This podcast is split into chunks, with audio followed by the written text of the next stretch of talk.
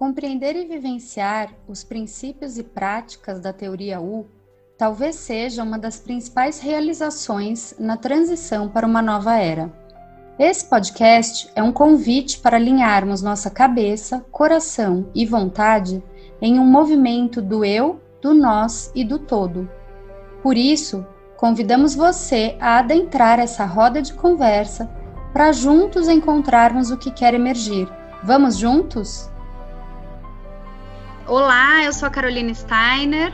Eu sou Sandra Silva. E eu sou Mara Carneiro. Nós abordaremos hoje as três grandes dores da humanidade, chamadas de três rupturas ou divisões percebidas e vivenciadas em nosso tempo. Muito bom estarmos juntas aqui para esse nosso primeiro episódio.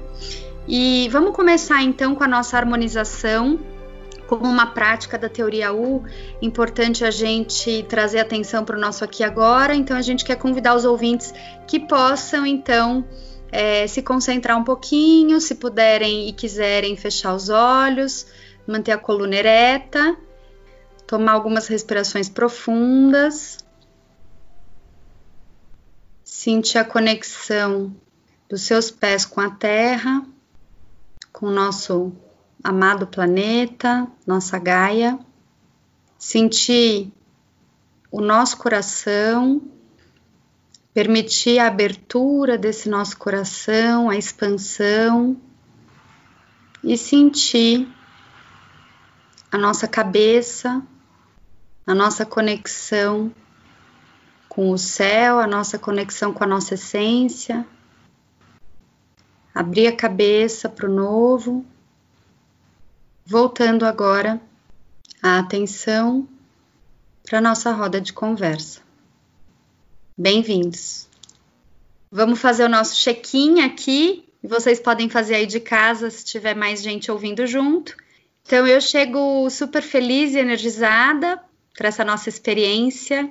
Eu chego inspirada em sobre como essa nossa conversa pode nos trazer mais bem-estar.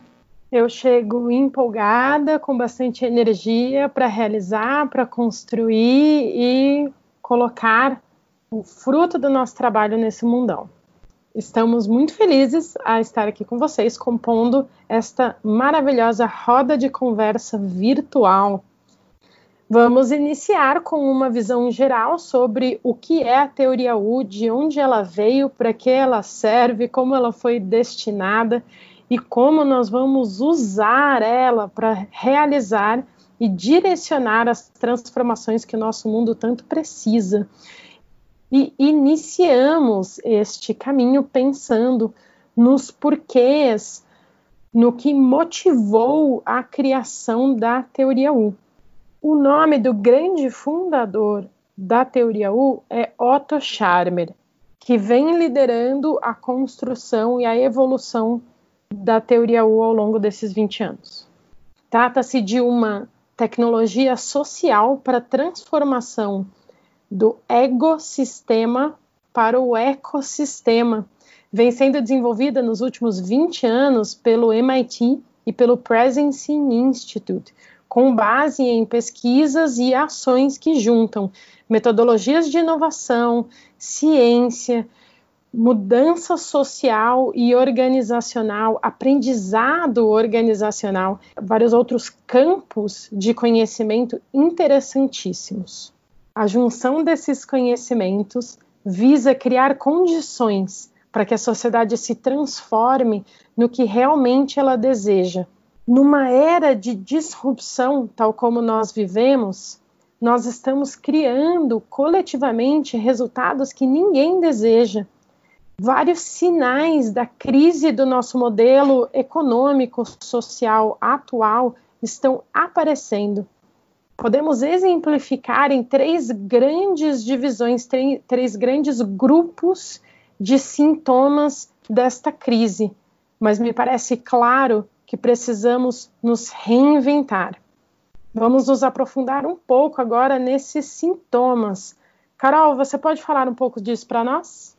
Sim, sim. É, é bacana a gente falar aqui um pouquinho sobre o que o Otto Scharmer chama das três grandes rupturas, as três grandes divisões, e que a gente está chamando aqui de três, do, três grandes dores da humanidade, né?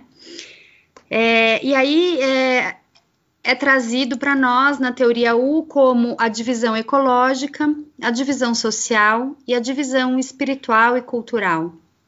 Então, quando a gente pensa na divisão ecológica, e aí é, é legal que o Otto traz esse modelo é, com base naquele modelo do iceberg, né? Então, é, onde apenas 10% está acima do nível d'água e 90% está abaixo do nível d'água, ou seja, inconsciente.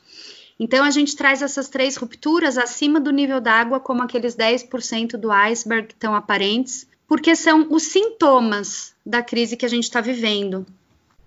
É, então, a divisão ecológica é a divisão do eu com a natureza. Então, é quando a gente não se sente parte da natureza, é quando a gente realmente vive a partir de uma desconexão com o nosso planeta. A gente acabou criando um modelo mental e uma forma de ser e agir e estar no mundo que é completamente disfuncional e que acaba gerando uma grande desarmonia e um grande ciclo de destruição. Né, um modelo mental extrativista, explorador, como se a Terra, o nosso planeta, tivesse a nosso serviço e, e como se a gente pudesse explorar indefinidamente, como se os recursos não fossem limitados, né? E como se essa destruição não nos trouxesse malefícios, né? Não fosse um, um, uma atitude de autodestruição, porque em verdade nós somos o planeta e a gente depende, é, é, a gente depende 100% dele para estar tá aqui, né? Vivos e realizando no mundo. Então, é, pensando em exemplos, é, um exemplo clássico que a gente tem aqui na divisão ecológica é a questão do uso de agrotóxicos, de fertilizantes, né, de, de pesticidas. Então, é, esse, essa prática que virou tão comum e tão usual nos nossos tempos, né, é, com essa agricultura industrializada, artificializada, é uma prática bastante representativa desse ciclo da destruição. Porque quando a gente usa agrotóxicos, são venenos que estão contaminando os nossos alimentos, que serão ingeridos por nós e que deveriam nos nutrir, né, com vitaminas e, e, e proteínas, enfim. E a gente está contaminando, envenenando esses alimentos e, pior ainda, contaminando e envenenando o solo, né? Então, essas, essas substâncias maléficas vão permeando no solo, contaminando águas, lençóis freáticos e por aí vai. E por que, que isso é o ciclo da destruição? Porque depois a gente vai ingerir esses, esses alimentos e, e ingerir essas substâncias indesejadas. E a gente não sabe, mas certamente esse comportamento muitas vezes inconsciente, que virou uma prática disfuncional nos nossos tempos, é, leva à causa de doenças, né, de, de disfunções na nossa vida, né, na nossa realização no mundo e que a gente nem muitas vezes nem faz essa associação. Sabe que essa semana eu estava dando uma lida num relatório e eles trouxeram alguns dados relacionados a esse momento que a gente está vivendo bastante interessantes. A China reduziu em torno de 25% a produção de CO2 em pouquíssimo tempo em que a gente ficou, né, sem emitir, sem produzir, sem as indústrias, reduzir 25% de produção de CO2. E eles trouxeram também um dado que é em relação aos gases do efeito estufa, se a gente comparar esse período, né, do início do ano até agora, no planeta, é, com o mesmo período do ano passado, houve uma redução de 100 milhões de toneladas de gases do efeito estufa. Então, não é sustentável. A gente está consumindo uma vez e meia a capacidade do nosso planeta se regenerar. Nós vemos muitas empresas de forma muito competente reinventar a forma de escolher e usar insumos. Então, várias empresas em vários setores agora exploram de uma forma mais inteligente a biodiversidade, trazendo produtos melhores e de forma não exaustiva. Perceba que para as empresas isso vale a pena. Não é só uma questão de fazer isso pelo planeta ou pelos resultados daquilo, mas se eu encontro um insumo e desenvolvo ele de uma forma mais inteligente, ele vai continuar disponível para mim por décadas. E se eu trago o olhar para o negócio um pouco mais a longo prazo, isso é bom para os negócios também. Então, o meu exemplo vai no trabalho competente que empresas B estão fazendo no desenvolvimento de insumos trazer esse contexto, eu acho, do, da capacidade das empresas de, alterando o seu modelo de negócio, sendo mais sustentável, interferir na condição ecológica e na nossa própria relação com a natureza, é um ponto, eu acho, dos mais importantes para a gente trabalhar na consciência organizacional, eu acho. E aí me vem o exemplo da Veleda, né, que é uma farmácia de manipulação que tem quase 100 anos de vida global e que já há, anos né, ela, ela foi concebida e nasceu para trabalhar com base na agricultura biodinâmica né? Então ela não usa matérias-primas que não sejam orgânicas e que não estejam e que não sejam cultivadas em harmonia com a natureza e com o ser humano, consequentemente. Ou seja, quando a gente ingere um medicamento da Veleda, a gente está ingerindo com certeza muita saúde, porque além dele ser feito com matérias-primas completamente é, puras, né? Eles também são feitos de uma forma biodinamizada, que tem todo um, um, um ritmo harmônico em relação à natureza. E eu acho isso incrível. Indo nessa linha, Carol, do seu exemplo, é, eu cito a Natura, e eles têm um trabalho muito sério em desenvolvimento de cadeia é, cadeia produtiva, né, cadeia de, de insumos, de fornecimento. O grande carro-chefe deles, que é o Natura Ecos, é todo baseado nessa premissa. E o que mais me encanta na Natura é o, o, grau de sucesso que eles tiveram enquanto organização. Então, é um sucesso multifacetário, inclusive sucesso financeiro. Hoje, no mundo, o Grupo Natura, que inclui a Avon, a Aesop e o Body Shop, este grupo de empresas hoje é a maior empresa certificada B do mundo, que é uma empresa que se preocupa com resultados financeiros, ambientais e sociais. Infelizmente, a palavra sustentabilidade se desgastou muito.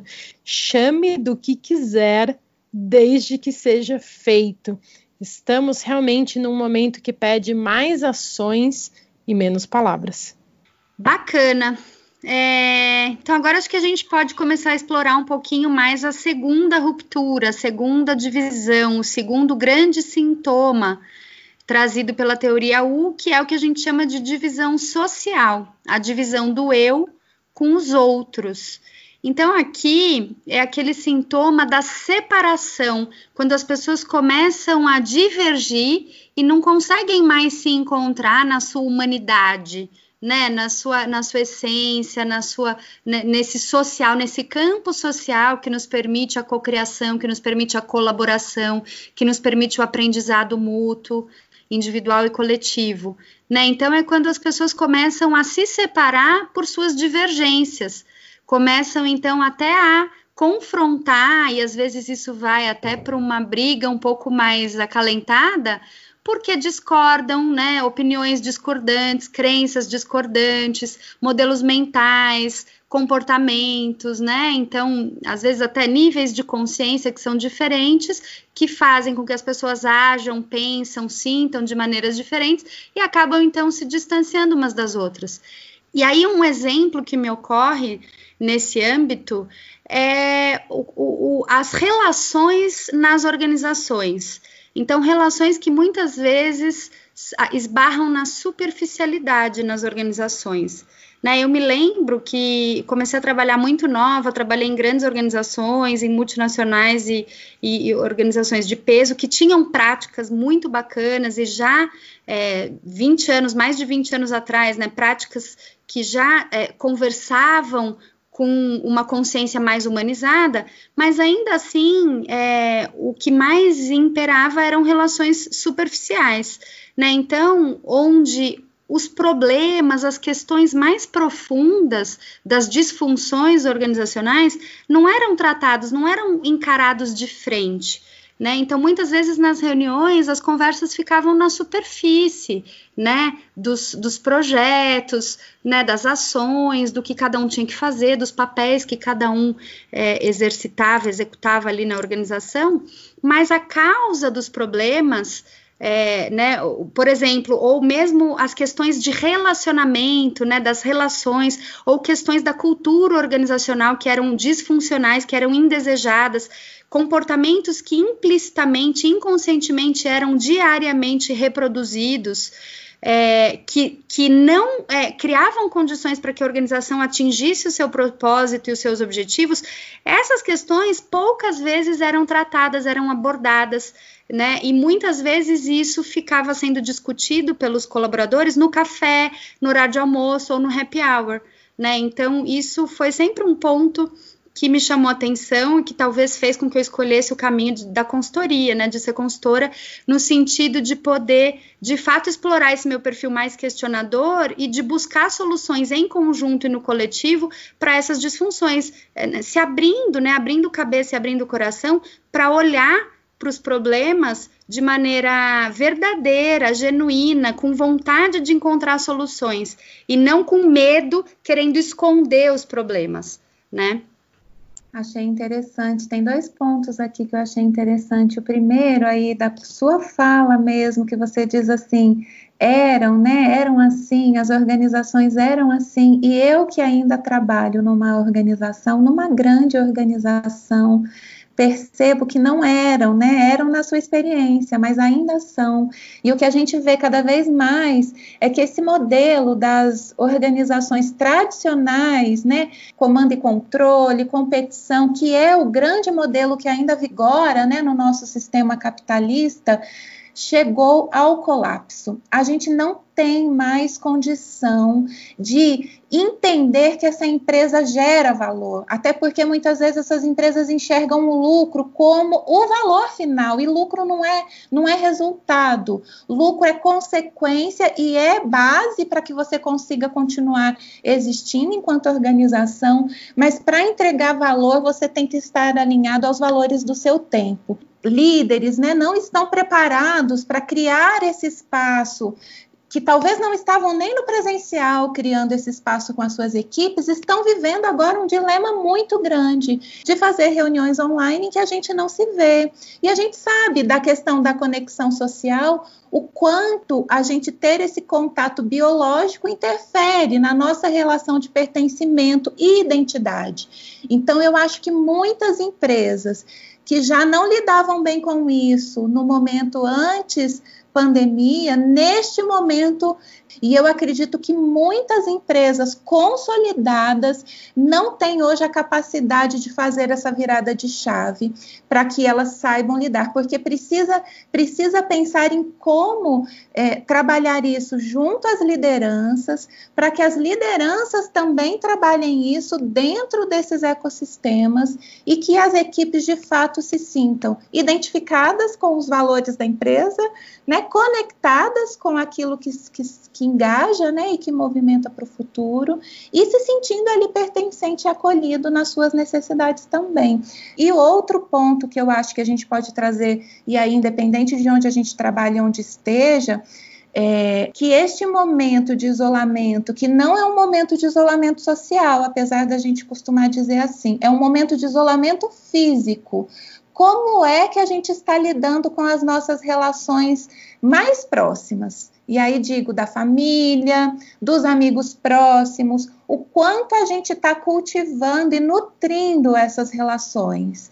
Isso também faz diferença. E a forma como a gente decide é, lidar com isso, né, se isolando se colocando dentro de uma caixinha, ou se colocando para fora de fato para colocar é, é, essa energia do social em movimento, diz muito sobre a nossa consciência e sobre como nós, como indivíduos, vamos superar esse momento, se a gente vai superar, né, adoecendo, né, ou passar por isso adoecendo e se isolando, e, e, a gente sabe as consequências que isso traz, ou tentando gerar de fato aquilo que a gente diz que é sair do ecossistema para o ecossistema. O que é esse ecossistema? É entender que a gente não é um ser isolado e que para a gente estar bem é preciso que o que está em torno de nós e aquilo que a gente gera também gere resultados positivos para o mundo e para o outro, né? Perfeito, Sandra. Eu estava aqui te ouvindo e concordando com a minha cabeça. Acredito eu, e vamos bater aqui na madeira, que essa crise da pandemia traga ao fim a era de comando e controle. Eu participei de algumas discussões é, e me chegaram relatos de gestores marcando é, é, videoconferências às oito da manhã para certificar que as pessoas tinham acordado. Gente do céu, século 21, pelo amor de Deus, eu até brinquei e falei: se você sente nesse momento que você tem que controlar o horário que seus funcionários, que as pessoas que respondem a você acordaram, meu amigo, me desculpa, assim, eu, eu tenho dó de, de quem sente essa necessidade. E assim, gente, é falta de alternativa. Nós precisamos urgentemente de paradigmas de gestão mais inteligentes. Tem um caso que eu gosto muito de uma de uma empresa e de uma empresária que eu admiro muito, que é a Magazine Luiza e a Luiza Trajano. Só para dar um exemplo, para não ficar tão etéreo, que são soluções inteligentes, né? É, ela tinha um problema na Magazine Luiza que muitas mulheres eram promovidas, mas depois ou negavam a promoção ou depois de um tempo saíam da empresa. Investigando, é, descobriu-se que as promoções da Magazine Luiza envolviam mudança de cidade, porque aquela mulher ia virar líder de uma loja numa outra cidade e a família não tinha estrutura para se mudar atrás do emprego e do trabalho da mulher por questões culturais, de educação e tudo mais. A família ela estava pronta para fazer isso para o homem. Então, a Magazine Luiza criou um, um, um programa de apoio à família da, da, da, das lideranças dela, para ter um atendimento psicológico para o marido, para ajudar a achar escolas novas para as crianças. Então, a, o próprio recolocamento, a própria mudança da posição da mulher da, na, na sociedade faz parte dessa, dessa transformação. E, de novo, soluções inteligentes, pragmáticas. Ah, porque não temos mulheres líderes? Tem mil, mil respostas para essa pergunta e a gente precisa olhar para essas causas e atuar em cima delas. Então esse programa ele é genial no sentido de tá, mas essa pessoa é boa, eu quero que ela assuma uma posição de liderança. O que está acontecendo? Deixa eu ajudar ela a, a tirar os obstáculos para ela é, é, poder crescer, porque me interessa, interessa a empresa que ela cresça, porque é uma pessoa competente. E um outro exemplo que eu trago é da desigualdade social, da desigualdade de riqueza que nós vivemos. Tem um vídeo muito interessante, estará aqui na descrição do podcast, que ele mostra a, a desigualdade social, como nós achamos que ela é, como ela deveria ser e como ela é verdadeiramente. Nós não temos muita noção do quão desigual é a nossa sociedade. Em termos mundiais, as oito pessoas mais ricas detêm a mesma quantidade de recursos e riquezas do que metade da população. Oito pessoas têm o mesmo que 4 bilhões. E eu não paro aí, porque no Brasil é um pouco pior. Os cinco brasileiros mais ricos têm a mesma quantidade de riqueza que metade da população. 5 para 100 milhões. Então, eu recomendo que você assista, não é um, um vídeo muito longo. E também, para trazer ainda mais próximo, tem um site, que também o link estará aqui, que você pode se colocar na distribuição de riqueza do Brasil. Então você vai lá, responde onde você mora, quanto que você ganha e você vai saber em qual, porcent qual porcentagem você se encontra da população brasileira. Eu convido você a fazer esses dois exercícios, porque é uma ficha que é difícil de cair. Muito bom, Mara. Então, quando a gente fala de comando e controle que precisa cair, graças a Deus, em muitos lugares já caiu e a gente está podendo exercitar e já tem muitas boas práticas e metodologias para que a gente cada vez mais possa permitir que nas organizações o poder seja distribuído, a tomada de decisão seja distribuída, né? Então, são boas práticas já da nova era, é, de fato, a gente sair do comando e controle dos modelos mentais que a gente está acostumado. Indo então agora para a nossa terceira e última divisão, né? O terceiro e último, a terceira e última grande dor da humanidade, terceira e última grande ruptura trazida pela teoria U, que é a divisão espiritual e cultural. E aqui eu queria trazer a questão, e aqui a gente fala que é a divisão do eu escrito com E minúsculo com versus o eu escrito com E maiúsculo. O que, que significa isso? É a divisão do nosso eu cotidiano com o nosso eu, vamos chamar assim, nosso eu superior, a nossa consciência maior, o nosso, a nossa essência, né? E, e por isso chamada então de divisão espiritual. E aqui, é, o que eu pensei em, em, falar muito é a questão do propósito, né? Então, a gente tem visto essa palavra muitas vezes, né? Então, livros, cursos, é, métodos e cada vez mais, né, vindo à tona e sendo trazida à consciência a necessidade das pessoas se conectarem com o seu propósito de vida, se conectarem e agirem na direção do que elas realmente vieram fazer aqui no planeta né, nessa existência. Então, é, essa desconexão, e aí a gente pode pensar nessa desconexão essencial, né? Então, uma desconexão com a essência. É uma desconexão que é, vai promovendo realmente o nosso adoecimento, né? Porque quando a gente não se sente conectado ao nosso chamado mais profundo, ao nosso chamado de alma, né? Ao chamado da nossa essência, e que está muito conectado aos nossos dons e talentos, né? Quando a gente não está a serviço disso, que é o que o Otto chama do nosso trabalho com T maiúsculo, né? Quando a gente não está a serviço disso, de alguma maneira, e infelizmente na maioria dos casos isso é inconsciente, a gente vai adoecendo, a gente vai sentindo que a nossa vida não tem sentido, que o nosso trabalho não tem sentido, que o que a gente faz não nos nutre, né, não, não nos inspira, não é o que a gente deveria estar tá fazendo. A gente muitas vezes não gosta do nosso trabalho, do que a gente faz a maior parte do tempo na vida.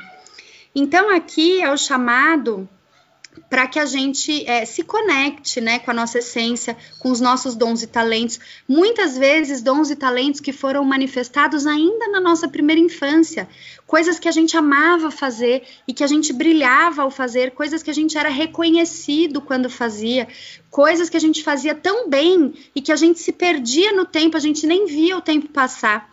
Então, esses dons e talentos a gente tem para que eles sejam desenvolvidos ao longo da vida e sejam cada vez mais colocados a serviço do mundo, das pessoas e do que está ao nosso redor.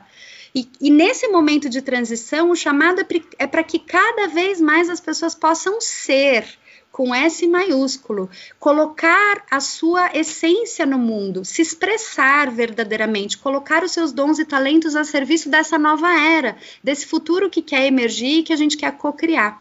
Você estava falando da questão das forças, né, da expressão das forças. Em algum momento da minha carreira profissional, alguém falou, sem saber, que eu tinha que parar de querer fazer as coisas de forma perfeita, assim, querendo que fosse bonito, perfeito. E eu passei um tempo achando que, que tinha alguma coisa errada em mim, em procurar esse lugar do, da excelência. E havia um estigma de que aquilo ali era excesso de controle, e eu não me enxergava assim, e não via isso em mim. E um dia é recente, assim, acho que foi há três anos atrás. Eu passei um ano nessa busca de abafar aquilo em mim. E aí eu fiz um teste da psicologia positiva, chama forças de caráter e descobri que a excelência, a apreciação da beleza é a minha principal força. E eu me reconectei com essa força e poder expressá-la em qualquer contexto da minha vida, seja profissional e pessoal, poder olhar para as coisas e ver beleza e buscar essa excelência, eu tenho clareza de que o excelente não sai e não vem assim, né, pronto, que precisa de trabalho para chegar e nem sempre a gente tem esse desejo mesmo de que a coisa seja linda, né? Mas eu vejo beleza em tudo e eu busco essa excelência em tudo, tudo. E me reconectar com essa força e hoje, muitas vezes, não conseguir enxergar como expressá-la no meu trabalho, para mim é um grande dilema. Por exemplo, poder estar aqui com vocês, fazendo chegar este conhecimento que está sendo relevante para mim, para outras pessoas, é o chamado que está forte aqui em mim. E olha que interessante, o próprio autor fala que o sucesso de qualquer intervenção depende da condição interior do interventor. Se a gente não está conectado com isso, que é a nossa fonte, que é a nossa essência, que são as nossas forças, e às vezes a gente nem sabe que forças que a gente tem, fica aí a vida inteira tentando descobrir, né? Se a gente não consegue fazer esse trabalho interno, que transformação que a gente vai conseguir trazer para o mundo. E como é importante a gente estar tá fazendo esse trabalho interno para de fato a gente se conhecer, inclusive na complexidade que é esse mundo interior, que a gente às vezes quer fazer uma coisa e faz outra, quer falar uma coisa e acaba fazendo outra. Então, o efeito disso e dessa grande ruptura a gente vê no adoecimento mental. E no Brasil, a gente, eu acho que a gente fala muito pouco sobre isso no mundo, e no Brasil mais ainda, né? menos ainda.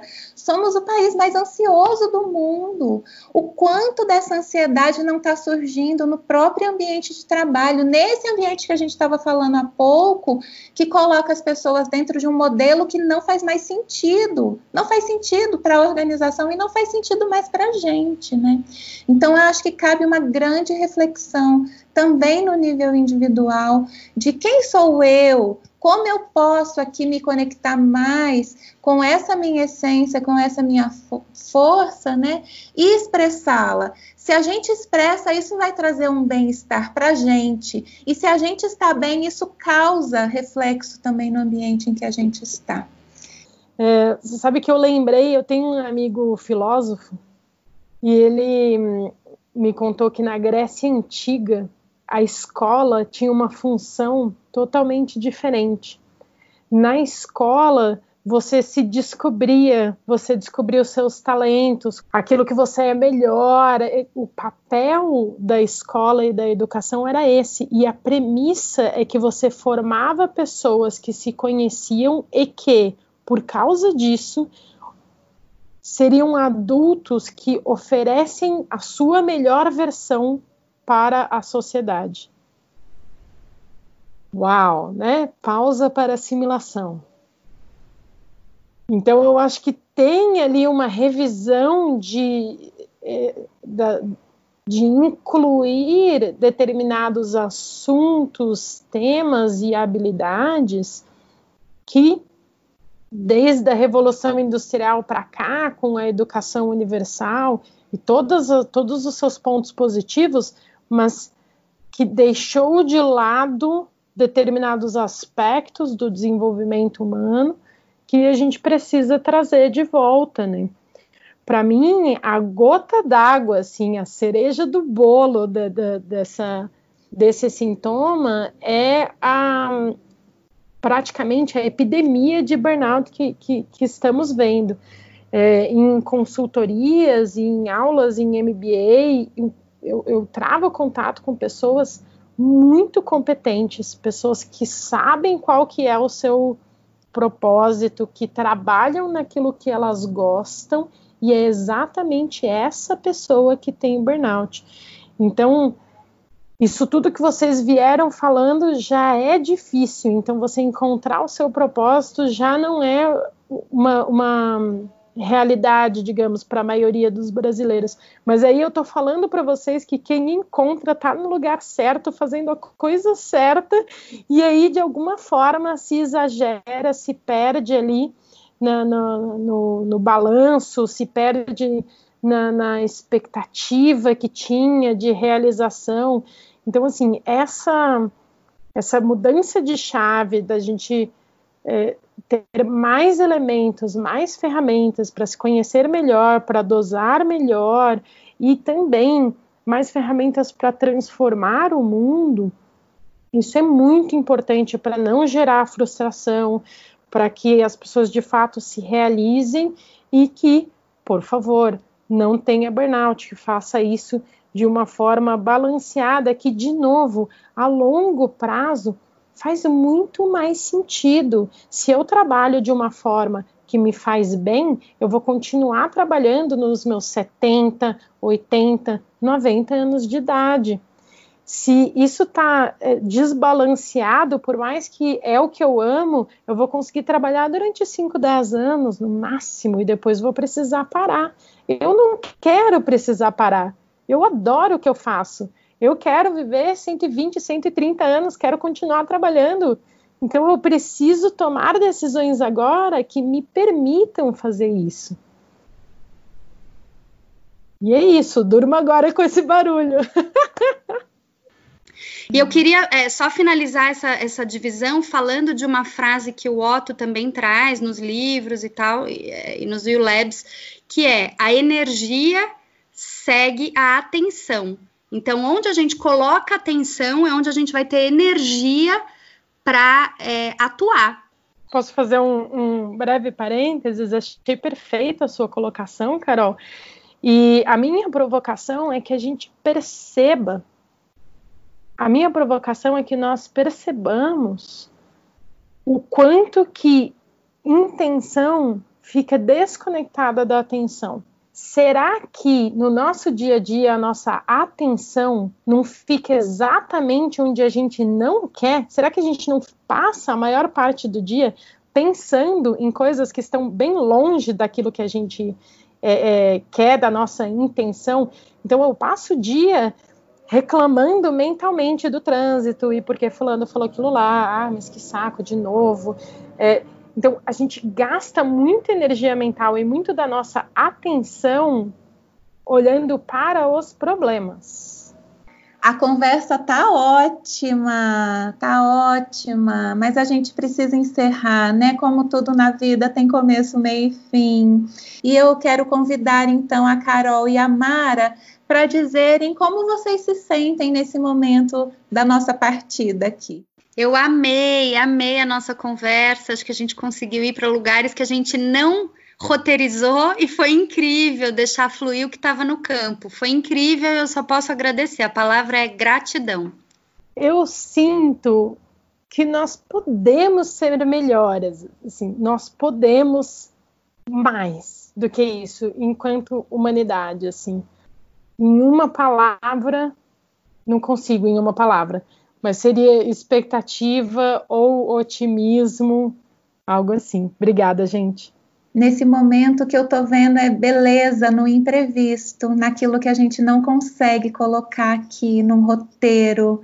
E como é bonito a gente poder ter essa liberdade de conseguir construir junto, né? Junto, a partir do que o outro traz. E essa é a energia que vibra.